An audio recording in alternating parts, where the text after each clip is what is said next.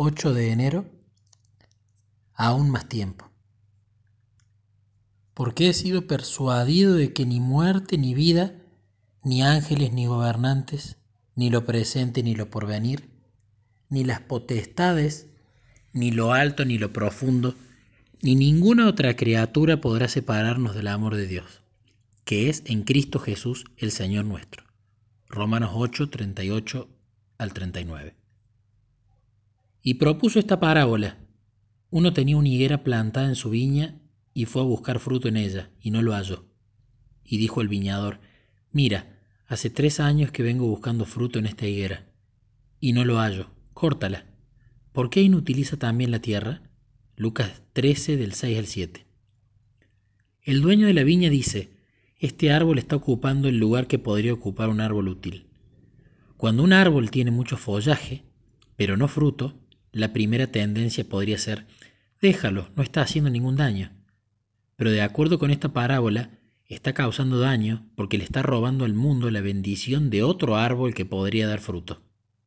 Este desfigura o tergiversa a Dios en el mundo y no es simplemente inútil, sino un obstáculo.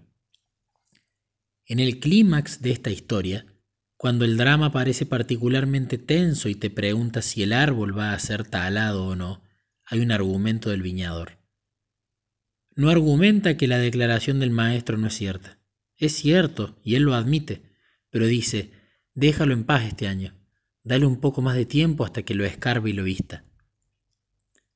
Dios y Jesús están juntos aquí, el Padre y el Hijo, en la unidad de propósito, y este es un diálogo entre ellos. ¿Lo cortamos? ¿Lo hacemos? Y dicen, no, no lo sacaremos. En cambio lo dejaremos solo este año. Intentaremos otra cosa. Le daremos más ventaja. Escucha, amigo, ¿sientes que has llegado al límite y que todo lo que mereces es ser cortado? Aquí tienes la evidencia del juicio de Dios sobre ti en su día de misericordia y gracia. Déjalo en paz.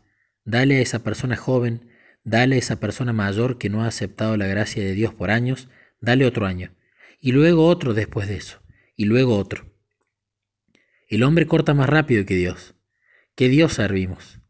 Él no nos trata como los seres humanos se tratan unos a otros, sino que continúa ofreciendo su misericordia y su amor.